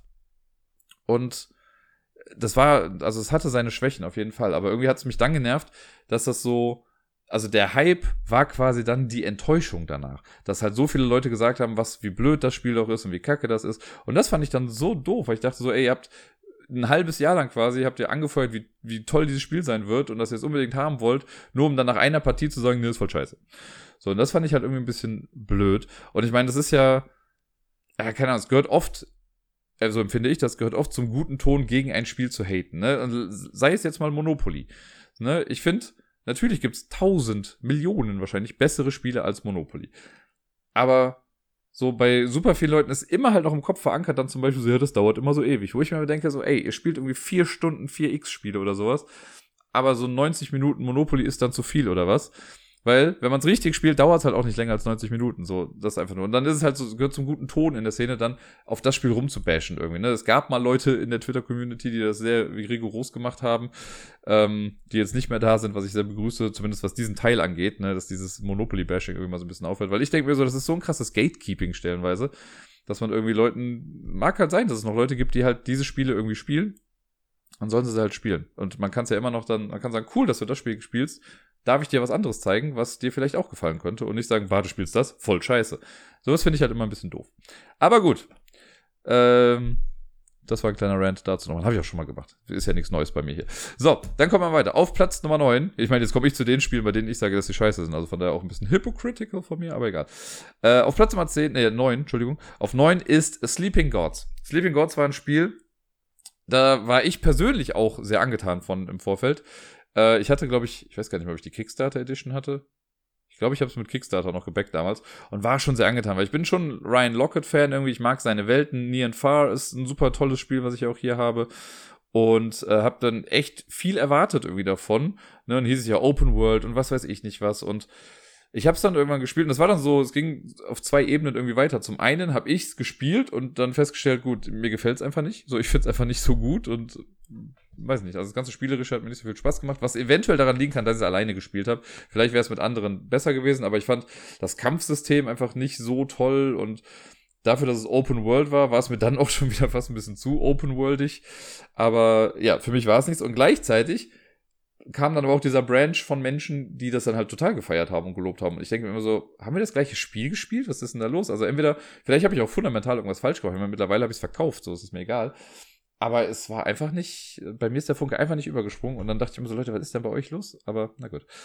Auf Platz Nummer 8, das ist, wenn ich an dieses Spiel denke, habe ich sofort einen Namen im Kopf. Den Namen einer Kreatur, eines Nemesis, könnte man vielleicht sagen. Und zwar, wenn ich euch jetzt den Namen der Kreatur sage, dann wisst ihr, auf welches Spiel ich wahrscheinlich meine. Ich sage einfach mal Hassgeburt. Natürlich rede ich von Aeons End. Ey, als das auf Deutsch rauskam, ne? Es ist nicht ein Tag vergangen, wo nicht irgendjemand gepostet hat, hier, wir haben gegen die Hassgeburt gewonnen. Oh, und die Hassgeburt hat uns das Leben zur Hölle gemacht. Und die Hassgeburt hier und die Hassgeburt da und bla. Boah, ich konnte es nicht mehr sehen. Und ich dachte, besteht dieses Spiel aus diesem einen Monster? Natürlich ist wahrscheinlich das Intro-Ding gewesen, so, und man muss dagegen kämpfen. Aber alter Falter, das hat mich so krass genervt. Vor allen Dingen, weil ich dann ja noch dachte, er uns Ende ist doch nichts Neues. So, das Spiel gab es schon irgendwie zwei Jahre vorher. Und jetzt geht ihr alle drauf ab, nur weil es gerade auf Deutsch rauskommt. Naja. Da war ich echt ein bisschen genervt davon. Das Spiel selber habe ich ja mittlerweile dann auch noch ein paar Mal irgendwie gespielt. Das ist ja auch gut und okay. Aber nee, nee, nee, nee. Diese Hassgeburt hat mich genervt. Äh, auf Platz Nummer 7, da war das so ein bisschen so ein Sonderfall, würde ich fast sagen. Äh, das Spiel ist Scythe. Das habe ich ja selber erst letztes Jahr kennengelernt. Die äh, liebe hat das dann ja mal mitgebracht und hat mir und Deni das dann noch beigebracht. Wir haben zu dritt gespielt. Und das, da kann ich noch nicht mal großartig sagen, dass ich jetzt diesen riesen Hype irgendwie mitbekomme. Also ich wusste, dass es diesen Hype gibt und dass viele Leute da super drauf abgefahren sind auf dieses Spiel. Ähm, und ich glaube, mich hat es eher noch fast so ein bisschen mehr genervt, dass ich es irgendwie halt nicht spielen konnte. so dass ich, ähm, dass alle mal gesagt haben, ja, ist voll toll und es ist auf irgendwelchen Toplisten immer aufgetaucht und ja, Scythe hier und Scythe da und bla bla bla. Und in mir, also ich, ich merke das wirklich dann bei mir, ne? Es, es regt sich wirklich was in mir, wo ich sage dann so, boah, nee, ich möchte das jetzt gerade gar nicht spielen, nur weil alle das so toll finden. Äh, das ist etwas, was später auch nochmal wichtig wird hier. Aber bei Size war das so ein bisschen on the down low, würde ich sagen. So das Spiel, ich habe es ja dann gespielt und ich fand es auch richtig gut. Ich möchte es auch gerne nochmal spielen. Das ist jetzt schon wieder fast gefühlt ein Jahr her, dass ich gespielt habe. Ähm, ich möchte nochmal, hier ein offizieller Aufruf. Und äh, ja, das konnte schon was. Bin mal gespannt. Da gab es jetzt auch dieses äh, Expeditions, den, also ein Standalone-Game im gleichen Universum. Da bin ich zum Beispiel mal sehr gespannt drauf. Da bin ich ganz froh, dass es da nicht so einen riesen Hype drum gab, sondern es wurde announced. Leute haben gesagt, finde ich cool, dann war es wieder weg. Jetzt habe ich neulich gesehen, dass Menschen das schon gespielt haben und ich habe es gar nicht so mitbekommen. Das finde ich ganz gut. So mag ich das. So möchte ich meinen Hype haben, Leute. Äh, auf Platz Nummer 6 habe ich ein Spiel gepackt, von dem ich selber auch sehr angetan war. Denn äh, es war ein Spiel, da ging es um Zeitreisen. Und ich habe das damals gesehen und das Problem hier bei dem Hype in Anführungszeichen war so ein bisschen, dass das angekündigt wurde und es wurde erst ein bisschen anders angekündigt als das, was es dann im Endeffekt war. Bei Time Stories, denn darum geht's jetzt gerade, äh, geht es ja darum, dass wir quasi in dieser Zeit-Agency sind und wir äh, versuchen quasi in der Zeit zurückzureisen und bestimmte Sachen zu machen in so einer Art äh, und täglich grüßt das Murmeltier-Geschichte. Ne? Also wir versuchen was, wenn es nicht klappt, fangen wir wieder von vorne an und versuchen das Ganze nochmal. Also wir machen halt so Loops und mit dem Wissen aus dem ersten Loop können wir dann im zweiten vielleicht schon klüger sein, weil wir wissen, mit wem wir vielleicht nicht reden sollten oder welchen Schalter wir nicht umlegen sollten und so Geschichten. Coole Idee, mochte ich schon von vornherein. Dann hieß es äh, aber direkt am Anfang eigentlich, also ich weiß noch, das war einer der Ankündigungen, dass man also es war schon so gedacht, dass du die Basisbox kaufst und dass das wie so eine Art, in Anführungszeichen, Konsole ist, äh, und du kaufst dir dann später noch so Fälle mit dazu. Aber es hieß dann auch, in der ersten Box sind schon drei Fälle zusammen drin. Und das war dann halt nicht der Fall. Als es dann irgendwie rauskam, hieß es dann, ach so, nee, es ist nur der eine Fall mit drin, die anderen musst du schon zusätzlich kaufen. Und das war dann schon so ein bisschen bitter, wo ich dachte, pff, okay, ernsthaft? Aber gut, ich wollte es ja ausprobieren. Also habe ich mir Time Stories dann gekauft. Wir haben es dann hier auch gespielt. Mega beeindruckt. Wir fanden es richtig gut. Es hat richtig viel Spaß gemacht. Für alle, die den ersten Time Stories Fall, das Asylum gespielt haben, ihr wisst ganz genau, welches Regel euch die Fußmatte weggezogen hat unter euch. Dieses Ding fand ich richtig gut. Und mit diesen Erwartungen ist man dann weitergegangen. Und irgendwie, also ich, ich habe auch noch gar nicht alle gespielt. Ich glaube, zwei oder drei Fälle Filme sogar noch aus dieser Reihe von Time Stories. Äh, und es geht bei mir halt immer so in unterschiedliche Richtungen. Also, wohingegen die Drachenprophezeiung von super vielen Leuten abgefeiert wird, die fand ich einfach nur schlecht. Also, die hat mir einfach keinen Spaß gemacht. Fand ich zum Beispiel äh, den Marcy Case, den zweiten. Ähm, den fand ich dann schon, den fand ich auch noch gut. Und so die, die bei den anderen irgendwie immer total schlecht abgeschnitten haben, die fand ich dann wieder richtig gut. Also es gab diesen äh, hier, wer ist das, Behind the Mask oder Under the Mask oder so, der in Ägypten spielt. Den fand ich richtig toll, der hat mir richtig viel Spaß gemacht. Äh, vor allem, weil da so ein ja, ein lustiges Rätsel mit drin war oder eine Aufgabe, sagen wir mal so, die ich generell in Spielen mag, äh, wenn das so irgendwie mal mit eingebunden wird. Und dann gab es noch den, ah, wie hieß der denn nochmal? Jetzt komme ich gerade nicht mehr auf den Namen, scheiße. Das ist der, wo man äh, in einem Haus ist. Aber ich weiß gerade nicht mehr, wie der Titel des Falls ist. Verdammt, das fällt mir gerade nicht mehr ein. Man ist auf jeden Fall in einem Haus eingesperrt und da ist so ein Hippie-Kult, könnte man sagen. Und den fand ich ganz gut. Und auch der kam voll schlecht weg. Aber für mich hat das immer dann ganz gut funktioniert im Prinzip, wenn die, wenn das Setting so ein bisschen kleiner war. Die fand ich ganz gut. Und die anderen, die so ein bisschen ausladender und größer waren, die fand ich einfach irgendwie alle nicht so klasse. Und ja, Time Stories ist so ein Spiel, was generell dem Hype dann nicht gerecht werden konnte. Ich habe auch solche Null-Ambitionen, jetzt noch irgendwie diese neuen Sachen zu spielen, hier mit Summer Night Stream und was da noch so alles bei rumkam. Äh, da haben die das ja so ein bisschen gerebootet, die ganze Serie. Das, äh, weiß ich nicht, ist nicht so ganz mein. Vor allen Dingen, es ist jetzt auch nur Hören sagen, aber es gibt schon im Prinzip so eine Art Handlungsbogen, der sich durch alle Time Story Fälle zieht. Also irgendwas, was im Hintergrund geschieht. Das wird mal mehr, mal weniger thematisiert. Und man erwartet ja schon, dass das am Ende aufgelöst wird, aber wird's nicht. So, das war das, was ich gehört habe. Es wird einfach nicht aufgelöst. Und das finde ich halt natürlich auch ein bisschen schade. Naja, kommen wir mal zur rechten Spalte hier. Platz Nummer 5. Das ist auch so eine Sache. Ich habe es mittlerweile gespielt, digital in der Variante, über die ich jetzt spreche. Ich habe es aber auch in dem Ableger gespielt, nämlich Gloomhaven. Gloomhaven war ja auch ein Spiel, von dem ich mich lange gedrückt habe und wo ich immer da, also das war auch einfach was, da habe ich nicht verstanden, dass Leute halt irgendwie 140 Euro für so eine riesige Box ausgeben, von dem sie im Leben nicht alles spielen werden. Also ich kenne, ich sag mal, also kennen sicher wissen, dass jemand Gloomhaven komplett durchgespielt hat, weiß ich nicht. Äh, ob man das überhaupt kann, weiß ich gar nicht ganz genau, ehrlich gesagt. Äh, aber ich kenne Partys auf jeden Fall sehr viel gespielt haben oder zumindest regelmäßig spielen, so. Aber es gibt auch so ein paar Leute, von denen ich denke, okay, ihr habt euch dieses Spiel geholt, ihr habt es dreimal gespielt und seitdem dann nie wieder und seitdem steht's im Schrank rum irgendwie. Und das war, ah, ich weiß nicht. Also ich habe dann ja selber irgendwann, als es dann, glaube ich, das erste Mal auf der Messe dann irgendwie verkauft werden sollte, da habe ich ja für mich das Schicksal ein bisschen herausgefordert und habe ja dann gesagt, okay, pass auf. Wenn am Sonntag, am letzten Tag der Messe, noch ein Gloomhaven da ist, wenn ich an diesem Stand vorbeigehe, dann kaufe ich eins. Einfach, dann will das Schicksal das so. Es war am Samstag dann ausverkauft. Von daher war ich dann ganz happy. Und habe dann noch länger halt quasi nicht gespielt. Ich bin ja erst in den Genuss von Gloomhaven quasi gekommen, nachdem äh, Sarai es mir geschenkt hatte. Dadurch sind wir quasi dann äh, in Kontakt gekommen damals. Äh, und zwar mit der Pranken des Löwen, ähm, hier Mini Standalone Expansion, wie auch immer das heißen soll. Äh, das habe ich dann ja solo gespielt und fand es ja dann auch ganz gut. Und mittlerweile spielen wir das ja auch hin und wieder mal äh, online. Haben wir jetzt auch schon länger nicht mehr gemacht, aber das, äh, da haben wir auf jeden Fall auch angefangen, die normale Kampagne zu spielen. Und es ist ein cooles Spiel, gar keine Frage. Aber ich wüsste immer noch nicht, ob ich mir das große Gloomhaven holen wollen würde, weil, keine Ahnung, ich finde es das bei Pranken des Löwen finde ich halt super, dass du es halt einfach aufklappst, dieses Buch, und spielst dann in diesem Buch drin, da musst du nicht viel machen. Aber diese riesige Box, das schreckt mich einfach sehr, sehr ab. Das gleiche würde jetzt auch für Frosthaven gelten. Ich bin mir sicher, es gibt viele Leute, die haben Gloomhaven noch nicht mal zum Drittel durch und haben jetzt schon Frosthaven angefangen. Einfach, um dabei sein zu können. Knapp das Treppchen verfehlt auf Platz Nummer 4, hat ein Spiel, bei dem es ja irgendwie wirklich so ein Running Gag geworden ist, dass ich das Spiel in Anführungszeichen nicht mag. Aber wer mich kennt, weiß, dass ich diesen Hype damals um Azul einfach gehasst habe. Wie Leute das hochgepusht haben, wie sonst irgendwas. Und es ist ja nicht mal so, dass Leute, also ich finde ja selber, ne, das, ich finde ja Azul ist ein okayes Spiel. Ich kann es spielen, ich gewinne hin und wieder mal, ist alles in Ordnung. Aber das wurde damals einfach so gepusht. Und, äh, ich weiß noch, dass ich, ich weiß nicht mehr, wo es war, aber ich weiß noch, dass ich irgendwo dann auch halt mehrmals gelesen habe, dass Leute gesagt haben, ja, und das ist auch so krass thematisch. Was habt ihr gesoffen? Welchen Lack muss man denn bitte schnüffeln, um das Ergebnis in seinem Kopf zu erzielen, das Azul thematisch ist? Das ist, wollte mir nicht, einfach nicht einleuchten. Sowas finde ich dann immer so absurd und zum Haare raufen irgendwie. Und dann habe ich ja wirklich, also ich war ja dann der, der gesagt hat, okay, ich finde es einfach nicht gut. Und dann gab es ja aber diese geilen Sachen, dass Leute einem das nicht gegönnt haben, dass man etwas nicht so mag wo ich dann irgendwie, das war ja mein Beispiel mit, wenn jetzt jemand irgendwie sagt, so ich mag keinen Fisch, ach komm, probier doch mal einen halben. So, nein, ich mag einfach keinen Fisch, ach komm, jetzt isst den doch mal. Ähm, so ähnlich habe ich mich mit Azul gefühlt irgendwie. Mittlerweile, wie gesagt, ist auch alles verflogen und ich kann es auch spielen und so und ich erkläre es auch gerne Menschen. Äh, würde gerne auch mal ein paar von den anderen Teilen mal spielen, aber damals, dieser Hype einfach an sich, der hat mich halt einfach hart genervt. Und jetzt kommen wir auf die Top 3, äh, auf die Top 3, zu den Top 3.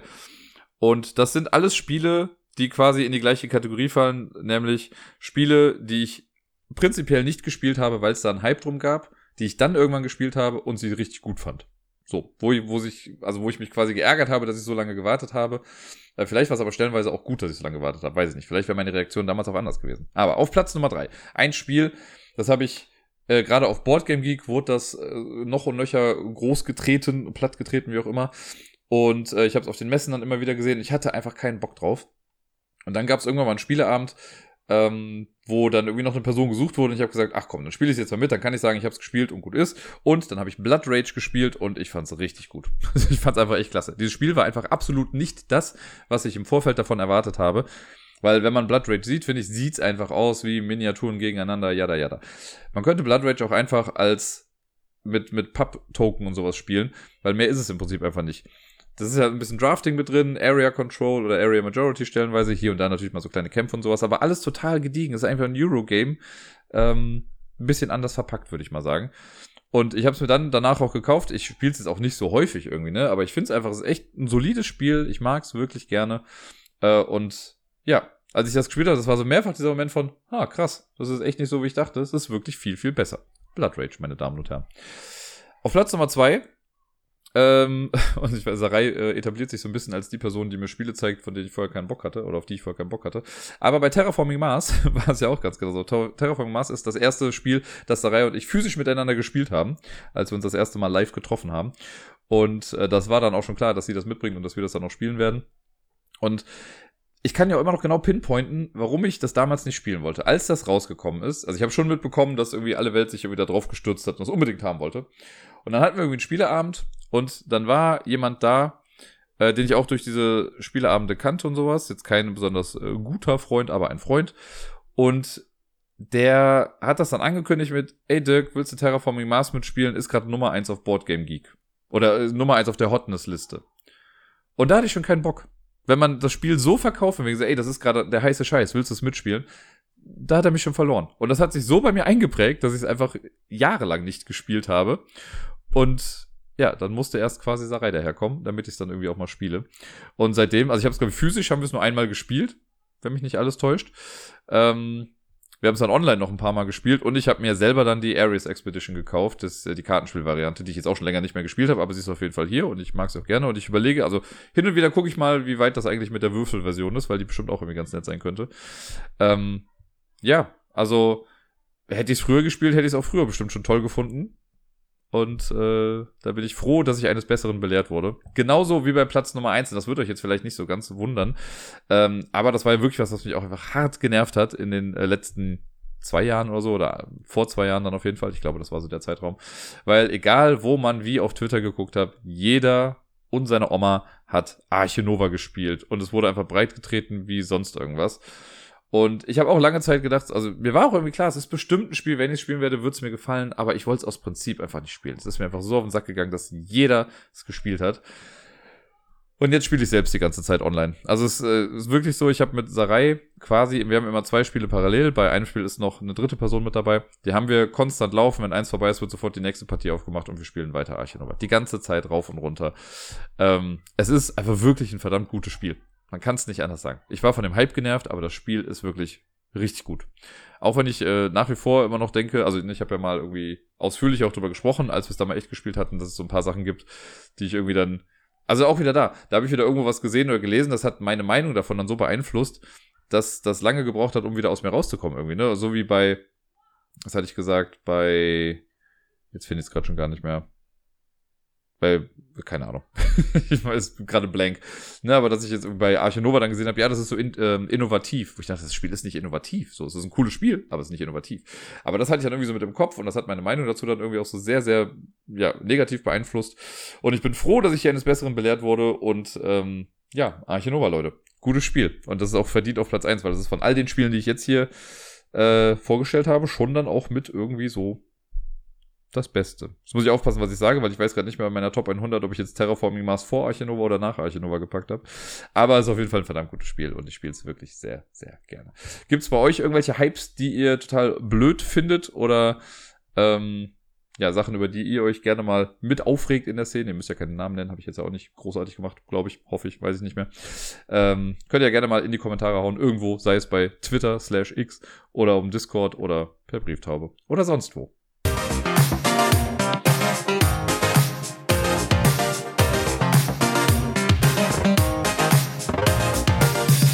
Sonst so. Letzte Woche war eigentlich gar nicht so mega viel, aber trotzdem gab es eine Sache, über die ich gerne gleich noch ein bisschen mehr erzähle.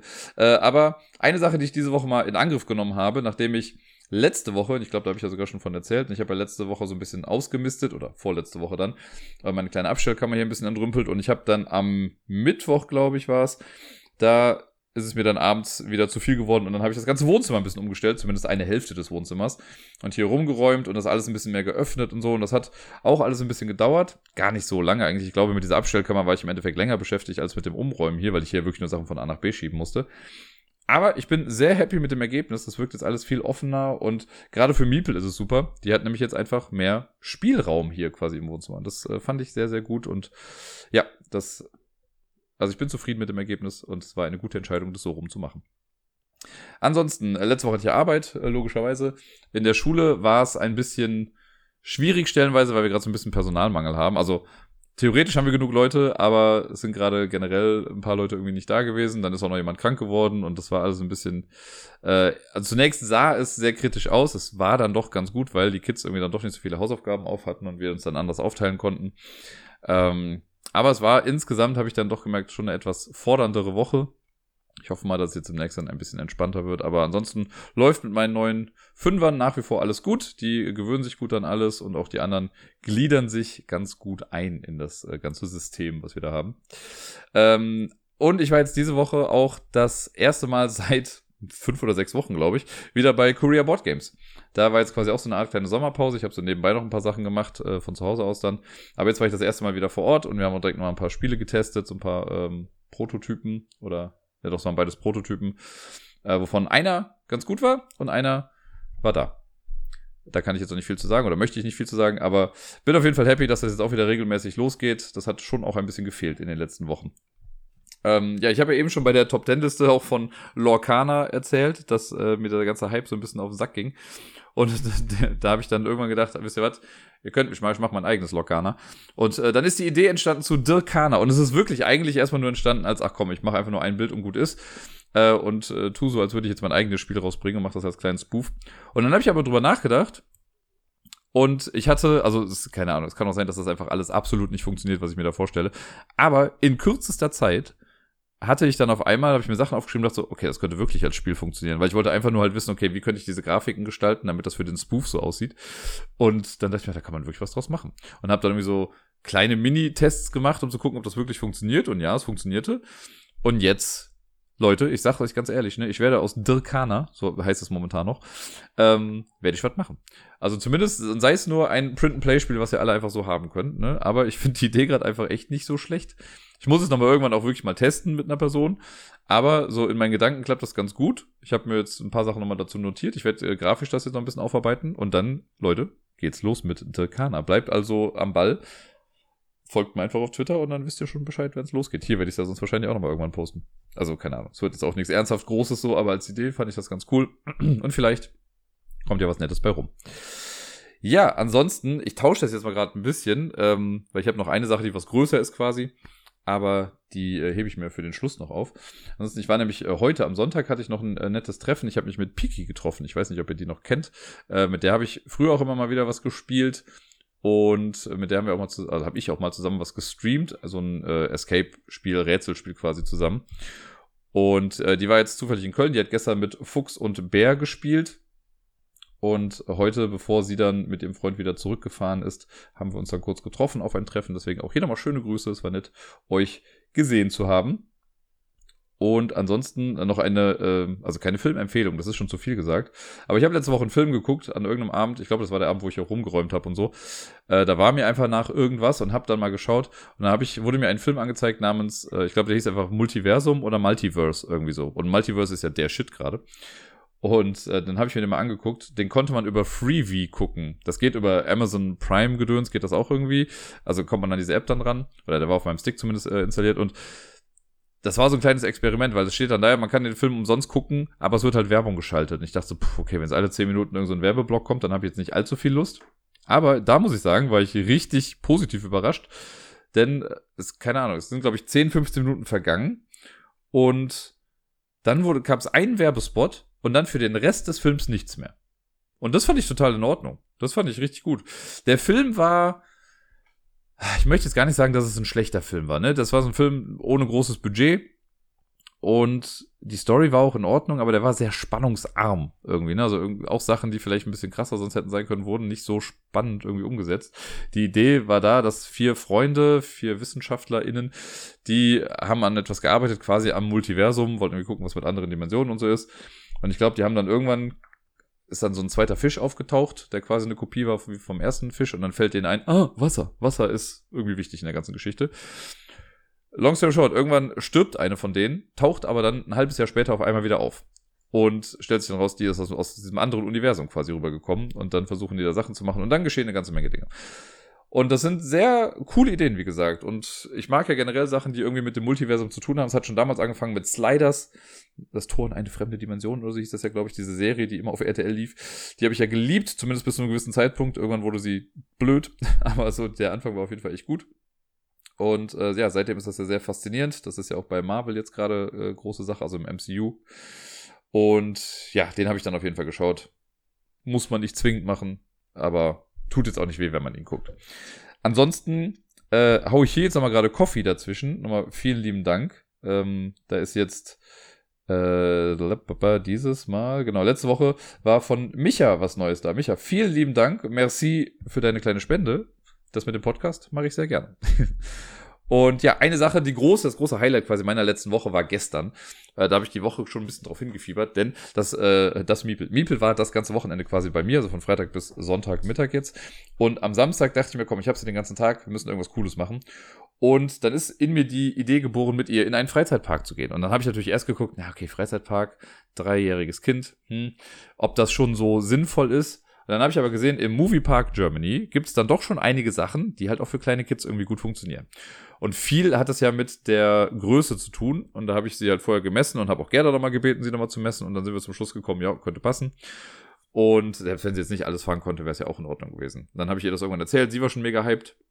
Habe ich schon so ein paar Sachen gezeigt. Da sind wir wieder beim Hype-Train übrigens. Ähm, sie äh, hat dann per Video oder Bildern schon so ein paar Attraktionen gesehen, mit denen sie dann noch fahren konnte. Und sie war schon mega happy. Und dann kam der Samstag und das war wirklich als langer Tag geplant. Ich bin ja, ich habe ja keinen Führerschein, deswegen bin ich bei sowas dann oft auf die öffentlichen Verkehrsmittel angewiesen oder quasi immer, wenn halt nicht jemand anders irgendwie fährt.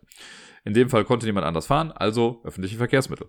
Wir sind um 7 Uhr 40 in etwa, 7.30 Uhr, 7.40 Uhr sind wir aus dem Haus gegangen hier morgens und äh, wollten dann eigentlich nur mit der S-Bahn zum Kölner Hauptbahnhof fahren. Da fing es schon an, schwierig zu werden, weil die S-Bahn ausgefallen ist. Also mussten wir umdenken und sind dann äh, zur Straßenbahn gegangen, sind dann mit der Straßenbahn gefahren. Die hat aber blöde Umstiegszeiten. Zack, den ersten Zug schon nicht mehr bekommen aus dem Kölner Hauptbahnhof.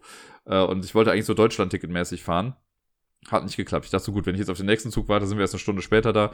Hab kurz äh, geguckt in der Bahn-App und gesehen, ah, guck mal, es fährt auch ein ICE dahin, dann sind wir ungefähr gleich dann auch da. Also habe ich spontan ICE gebucht, irgendwie für, keine Ahnung, 25 Euro oder sowas. Äh, war dann auf jeden Fall super entspannt, wir hatten einen coolen Sitzplatz und wir haben uns dann sehr gut beschäftigt. Ich habe viel Aktivitäten irgendwie mit eingepackt, wir haben Bilder gemalt, Sachen gefaltet, Spiele gespielt und also Sachen. Hier dieses Mein erstes Abenteuer, das haben wir auch im Zug gemacht, auf der Rückfahrt allerdings. Und dann sind wir bis nach, mussten erst nach Duisburg fahren, dann mussten wir in irgendeiner, in so einem Vorort von Essen einmal umsteigen und dann von da zum Park quasi hin. Und dann waren wir im Park. Und Miepel war mega aufgeregt schon irgendwie. Und dann haben wir schon einmal Spongebob auf dem Weg gesehen und hier und da noch ein paar Fotos mit äh, komischen Figuren gemacht. Und dann bin ich mit ihr ins Nickland gegangen. Das ist halt so dieses Kinderland da im Moviepark. Das habe ich sonst eher außer Acht gelassen. Ich weiß auch schon Ewigkeiten nicht mehr da, bestimmt schon irgendwie zehn Jahre oder so. Ich glaube, das letzte Mal, als ich da in dem Park war, war es noch Moviepark Germany. Äh, nee, nicht, das es ja jetzt, äh, war es Warner Brothers Movie World, so rum, das wollte ich sagen. Und ja, dann sind wir in dieses Kinderland gegangen, was halt auch nochmal extra attraktiv ist für sie, weil äh, da ist jetzt auch diese Adventure Bay von Paw Patrol. Und da sind wir dann erst mit, also ja, mit ganz vielen Sachen gefahren, mit über diesen Adventure-Tour, Autos, äh, mit Zoomers Zoomern, wo sie sehr darauf bestanden hat, dass sie alleine da drauf geht und nicht mit mir, was sie auch durfte, von daher, also auch von der Größe her. Ist sie damit gefahren, mega happy schon. Äh, und so zwei Sachen, die sie, wo sie im Vorfeld sehr viel drüber gesprochen hat, war die Wildwasserbahn und die kleine Kinderachterbahn. Und das haben wir auch gemacht. Das war schon ganz krass. Wir mussten für die äh, für die Wildwasserbahn haben wir glaube ich eine Stunde lang angestanden irgendwie und ich habe ihr im Vorfeld auch gesagt, so du, das wird jetzt sehr lange dauern, bis wir dran sind. Und ne, musste dann mal auf Toilette und also Geschichten, ihr erinnert euch, sie hat ja keine Windeln mehr, von daher sowas jetzt noch ein bisschen wichtiger. Aber hat alles geklappt und ich muss, ich bin wirklich so stolz auf die Kleine, weil die hat dieses Warten in der Warteschlange, ne? Klar hat sie irgendwie hier und da mal gesagt, sie möchte auf den Arm oder so von wegen, ne, wie lange dauert das noch? Aber so alles in allem kein, kein Chaos gemacht, kein Drama, kein gar nichts. So, sie hat das echt super gut durchgestanden. Ich meine, ich habe sie auch beschäftigt in der Zwischenzeit, ne? Aber echt 1A. Da gab es Erwachsene in der Reihe, die mehr Stress gemacht haben. Und ihr könnt euch wirklich nicht vorstellen, wie glücklich die war, als sie dann in diesem Boot drin saß und es dann losging. Das war so süß. Sie wurde auch dann noch vorher nochmal gemessen, ne? durfte dann noch mitkommen. Dann sind wir dann irgendwie flott äh, ins Boot rein und es geht nur zweimal hoch und runter irgendwie bei dieser Wildwasserbahn. Und sie hat im Vorfeld schon immer erzählt, ja, wir fahren, also ich habe ja mal so ein Video gezeigt, wie das denn aussieht, damit ihr darauf vorbereitet ist, ne? Und dann, ja, dann fährt man hoch und wenn man oben ist, dann fährt man runter und dann schreie ich ganz laut. Und dann hat sie auch immer, wenn sie das quasi erzählt hat im Vorfeld, hat sie dann auch immer laut geschrien. Und so war es dann auch auf der Wildwasserbahn und sie war einfach so happy und hat so gelacht danach. Es war einfach nur so süß und so niedlich. Und ähm, ja, wir waren auf jeden Fall klitschnass nach der Wasserbahn. Ich hatte so ein Wechselshirt für sie noch mit dabei, das war ganz gut. Dann waren wir erst kurz auf was anderem und dann noch sind wir noch mit dieser Kinderachterbahn gefahren. Da saßen wir sogar in der ersten Reihe. Also ich habe sie gefragt, wo sie hin möchte. Man konnte sich das aussuchen und sie wollte in die erste Reihe, haben wir dann gemacht. Und äh, ja, das hat sie auch sehr tapfer mitgemacht. Und man hat dann immer gemerkt, also bei dieser Kinderachterbahn war noch das äh, Glück, sage ich mal, dass äh, wir saßen nebeneinander und sie konnte wirklich bis zu mir ranrücken, das hat sie auch gemacht. Und äh, ich habe dann meinen Arm um sie noch gelegt und sie quasi nochmal extra festgehalten. Und sie hatte ein recht angespanntes Gesicht am Anfang, aber so quasi nach der ersten Kurve hat sie dann nur noch gelacht. Und es war einfach auch sehr süß. Und sie war total pumped danach. Und dann haben wir gesehen, es gibt nämlich in diesem Nickland, gibt es irgendwie, äh, wie heißt das hier, Jimmy Neutrons Atomic Flyer oder so. Das ist quasi auch eine Familien-Kinderachterbahn, äh, aber so eine hängende Achterbahn, also wo die Füße frei runterhängen. Und ich habe die komplett außer Acht gelassen am Anfang, weil ich dachte, die wird safe nicht für die Größe sein, da muss so größer für sein. Und dann haben wir gesehen, ah, 95 Zentimeter. Okay, Miepel ist jetzt ein Meter in etwa. Und dann habe ich ihr das gezeigt, wir haben uns so zwei, drei Fahrten angeguckt. Und sie meinte, sie möchte das machen. Und dann habe ich, also wirklich eindringlich gesagt, ne, guck dir das genau an, das ist schon ein bisschen wilder noch als diese andere Achterbahn und so. Und wenn du das machen möchtest, können wir das gerne machen. Und wenn du kurz davor sagst, du möchtest nicht, ist auch kein Problem. Aber wenn du sagst, du willst das machen, machen wir das. Hat sie darauf bestanden, dass wir das machen, ist okay, alles klar. Wir haben uns also angestellt, das hat für große Augen gesorgt bei anderen Menschen in der Schlange, weil so ein kleines Kind dann irgendwie da äh, drin steht. Und ähm, ja, dann waren wir dran und lustigerweise wurde sie da auch nicht nachgemessen irgendwie. Äh, wir sind dann reingegangen, ich habe es dann da reingesetzt und dieses Ding mit die Füße baumeln dann unten runter war bei jetzt auch nicht so der Fall, weil die Knie noch nicht mal bis an diese Knickstelle gekommen sind. Aber festgemacht und da konnte ich halt nicht direkt neben ihr sitzen, ähm, weil da jeder seinen eigenen separaten Sitz quasi hatte und da war auch so ein bisschen Luft dazwischen. Aber ich konnte meine Hand quasi rüberhalten. Dann habe ich auch gefragt, so möchtest du, dass ich deine Hand halte? Soll ich dich an der Schulter festhalten, vorne, wie sonst was? Nee, sie will die Hand halten. Und das haben wir dann gemacht. Und das war dann auch wieder nach der, also man hat gesehen, die erste Kurve, als so runterging, das ist jetzt auch nicht steil runter oder so, ne, aber es ging dann runter, wird dann langsam ja auch schneller und äh, geht dann, man legt sich ja so richtig in die Kurve dann irgendwie rein.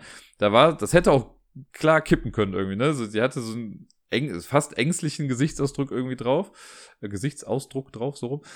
Und nach der zweiten Kurve hat sich das aber echt so gelöst irgendwie und ich habe sie auch die ganze Zeit angeguckt dann dabei und dann hat sie zu mir geguckt und sie hatte auch wieder so ein Lächeln im Gesicht und hat noch, bevor wir überhaupt zurück waren, hat sie auch noch gefragt, ob wir nochmal fahren können. Haben wir dann letztendlich nicht gemacht, weil wir nicht mehr so super viel Zeit hatten, aber äh, sie war auf jeden Fall sehr happy und ach, ich bin so stolz auf dieses mutige Kind irgendwie. Das war so krass und so toll.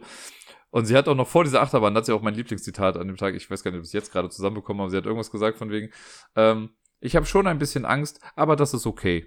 Und das fand ich so süß von ihr irgendwie. Ich habe auch gesagt, es ist total okay, wenn man Angst hat. Und man muss ja auch nicht alles machen. Und sie muss auch niemandem irgendwas beweisen, aber sie wollte es machen. Und ja, ich habe ihr auf jeden Fall, habe sie sehr wissen lassen, dass ich sehr stolz auf sie bin, auf ihren Mut und das sehr bewundere.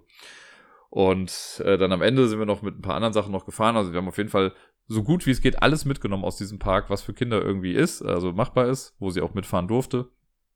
Äh, und das fand ich für mich so krass, weil ich kenne diese Ecke aus dem Park ja gar nicht so genau. Ich bin ja sonst eher bei den ja größeren Achterbahnen und davon haben wir halt nichts gesehen. Wir waren nur in diesem Nickland und sind dann halt irgendwann wieder gefahren. Wir waren, ich glaube, sechs Stunden im Park wir hätten theoretisch noch eine Stunde länger bleiben können, aber ich wollte ein bisschen vermeiden. Also es gibt halt, wenn man mit den Öffentlichen dahin kommt, da ist ein Bahnhof in der Nähe und der Zug, der da lang fährt, ist halt ist kein Riesenzug.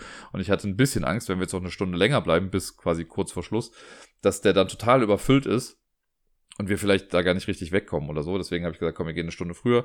War dann auch in Ordnung. Miepel war auch gut durch. Die hat an dem Tag ja dann noch keinen äh, Mittagsschlaf gehabt. Und dann sind wir noch zurückgefahren. Auf der Rückfahrt gab es dann auch wieder ein bisschen Chaos. Bis nach Essen sind wir dann noch gekommen.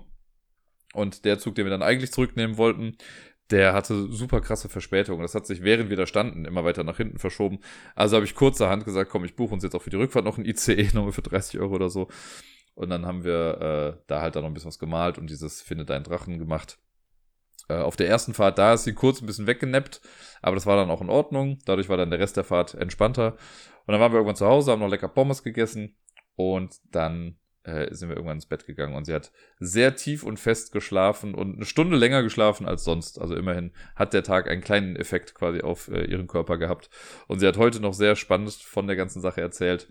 Äh, ich habe sie dann zu Gerda irgendwann rübergebracht und als sie auch sofort reingekommen wird, Mama, ich bin die Hängeachterbahn gefahren und die Wildwasserbahn. Das war einfach zuckersüß. Also wirklich ein rundum schöner Tag irgendwie und ja, das hat äh, mir auch sehr viel Spaß gemacht. Ich bin ja, ich gehe ja super gerne in Freizeitparks und so. Und ich hatte erst so ein bisschen, ja, Bedenken ist jetzt auch zu viel gesagt, ne? aber ich dachte dann schon so, ha, mal gucken, wie das so für mich wird, wenn ich halt gar nicht auf das gehe, auf das ich möchte im Prinzip, sondern äh, ja, eher so diese kleinen Sachen mache. Aber was soll ich sagen? Es hat einfach so Bock gemacht. Es war so schön, das alles mit anzusehen. Und klar, wenn man jetzt noch mit einer weiteren Person da gewesen wäre, dann wäre ich vielleicht auch noch mal kurz auf eine andere Achterbahn gegangen. Aber ich habe jetzt auch nichts vermisst an diesem Tag. Das war einfach äh, komplett Miepel fokussiert und das war auch absolut gut so. Nun denn, das soll es dann auch gewesen sein von der letzten Woche. Ich wünsche euch allen eine schöne kommende Woche. Spielt viel, bleibt gesund und bis dann.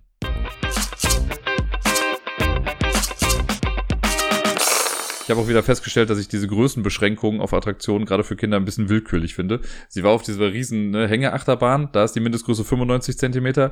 Quasi direkt danach ist sie auf so ein Kinderkettenkarussell gegangen, wo man gefühlt 20 Zentimeter über dem Boden schwebt und das auch absolut nicht schnell ist. Und da musste sie nachgemessen werden, weil man da erst ab einen Meter drauf kommt.